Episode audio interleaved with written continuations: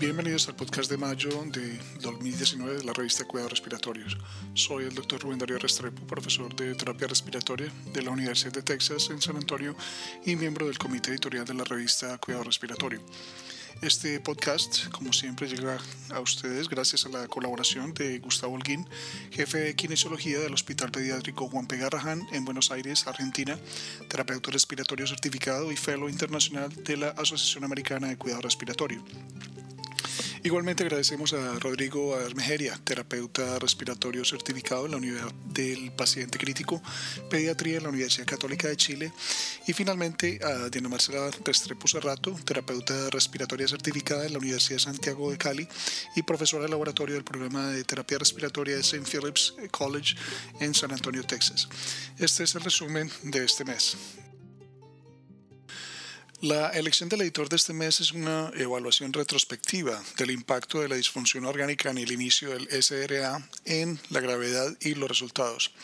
El estudio examinó 15 años de datos de garantía de calidad en el uso de ventilación con protección pulmonar en el síndrome de dificultad respiratoria agudo.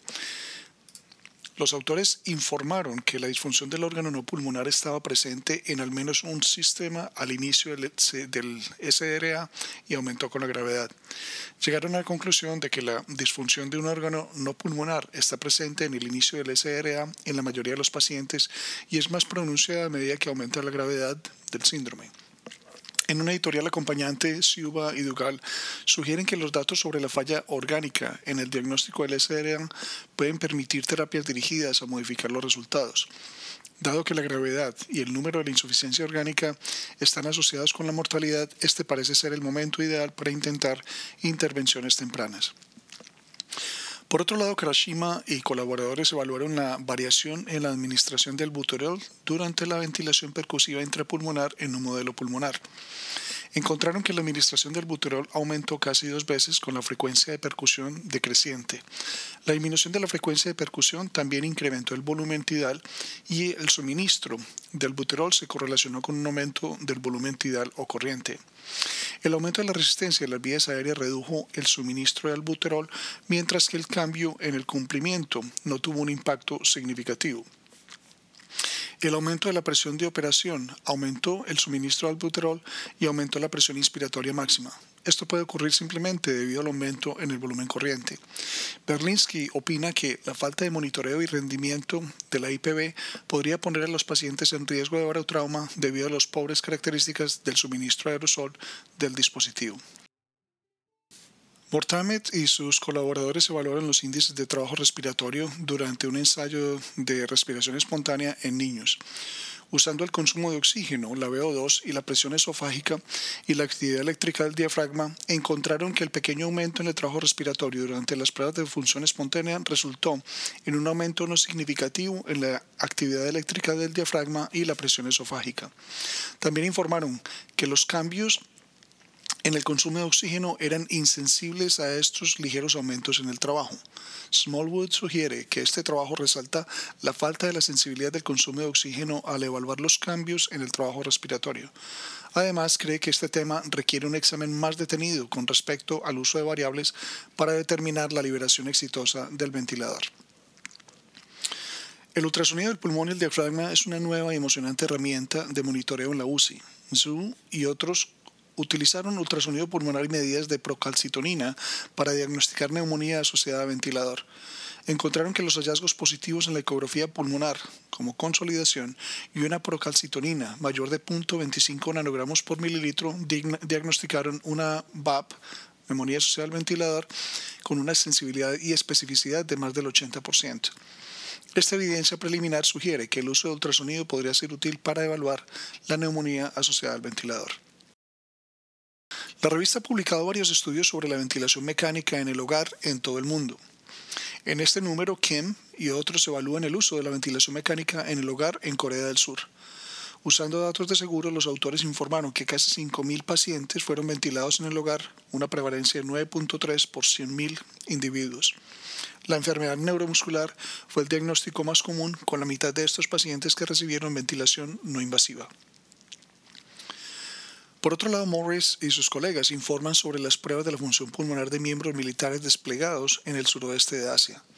La salud respiratoria puede verse efectuada por las emisiones de quemaduras, la exposición a sustancias químicas y al polvo, así como por el consumo de tabaco. Durante un periodo de tres años compararon la espirometría antes y después del despliegue en más de 800 miembros del servicio. Las pruebas posteriores al despliegue con espirometría y oscilometría de impulso no pudieron detectar ningún cambio significativo. Llegan a la conclusión de que el uso de la espirometría no identificó a las personas con enfermedad pulmonar posterior al despliegue y que el uso de rutina no está justificado en ausencia de síntomas pulmonares.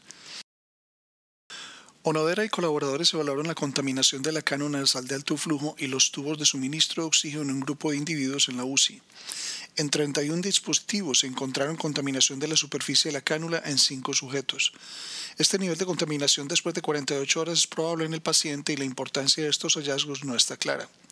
La frecuencia con la que se cambian los dispositivos, como los circuitos ventilador, requiere un estudio adicional. Por otro lado, Luzarraga y otros evaluaron una intervención basada en la atención plena sobre el estrés físico y emocional en los terapeutas respiratorios. Descubrieron que las intervenciones de atención plena eran factibles y podían utilizarse en el entorno laboral. El impacto de estas técnicas en la salud y el bienestar necesita evidencia adicional. La medición de la frecuencia respiratoria es una práctica común en la medicina pulmonar. Takayama y colegas estudiaron métodos para contar la frecuencia respiratoria para la precisión. Evaluaron un recuento de 15 segundos, 60 segundos y la medición del tiempo de respiración en un grupo de individuos normales. El informe reportó que la medición del tiempo de respiración fue más cercana a la frecuencia medida durante 60 segundos que la frecuencia contada durante 15 segundos y multiplicada por 4. En otro estudio de ultrasonido, el Travili y otros utilizaron el ultrasonido para predecir la liberación del ventilador en sujetos sépticos.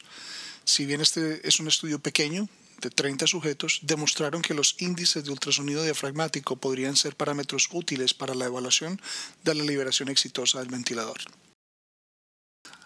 Andreata y colegas evaluaron la reducción del volumen expiratorio forzado en el primer segundo sobre la capacidad vital forzada y el volumen expiratorio forzado del primer segundo como una variante fisiológica normal en sujetos normales, sujetos con asma y sujetos con EPOC. Los datos sugirieron que una proporción reducida del FB1 sobre FBC puede ser un hallazgo normal en sujetos masculinos de edades más jóvenes a medianas no relacionadas con la enfermedad pulmonar. Kaminsky y Jarzembowski evaluaron el impacto de la presión bucal en la medición de la capacidad de difusión en un grupo de 336 sujetos que se sometieron a pruebas de función pulmonar. La presión media en la boca de 4.5 centímetros de agua con un rango de menos 13 a 31 centímetros de agua y su análisis no demostró ningún impacto de la presión bucal en la capacidad de difusión. Longini y sus colaboradores evaluaron el uso de la asistencia ventilatoria ajustada neurológicamente, NAVA, en sujetos con EPOC mediante una interfaz de casco. Compararon los ensayos cortos, 30 minutos de NAVA, con el soporte de presión tradicional en volúmenes tidales entregados en forma similar llegaron a la conclusión de que NAVA a través del casco mejoraba la comodidad, el rendimiento del, del gatillo de disparo y la sincronía entre el paciente y el ventilador en comparación con el soporte de presión tradicional.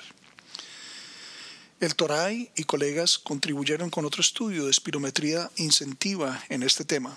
Encontraron que la obstrucción visual del indicador de flujo dio como resultado un aumento de los volúmenes inspiratorios, llegaron a la conclusión de que, dado que alcanzar los volúmenes inspiratorios objetivos es el factor más importante para el éxito de la espirometría incentiva, sus hallazgos pueden permitir mejorar los protocolos de, de incentivo, la educación del paciente y las alteraciones en el diseño del dispositivo. Stevens y sus colegas proporcionan una revisión invitada de la ventilación mecánica en la atención prehospitalaria y en el departamento de emergencias. Los autores han publicado muchos artículos sobre este, este, sobre este tema que demuestran que la lesión pulmonar inducida por el ventilador puede ocurrir temprano y que las prácticas de protección pulmonar deben comenzar temprano. Roberts aporta un informe anual de 2018 de los artículos importantes sobre ventilación mecánica invasiva en adultos. Los esperamos el próximo mes. Para recibir el contenido tanto de esta edición de la revista como de las pasadas, visite nuestra página web www.rsjournal.com y allí podrá suscribirse para recibir los podcasts de las próximas ediciones.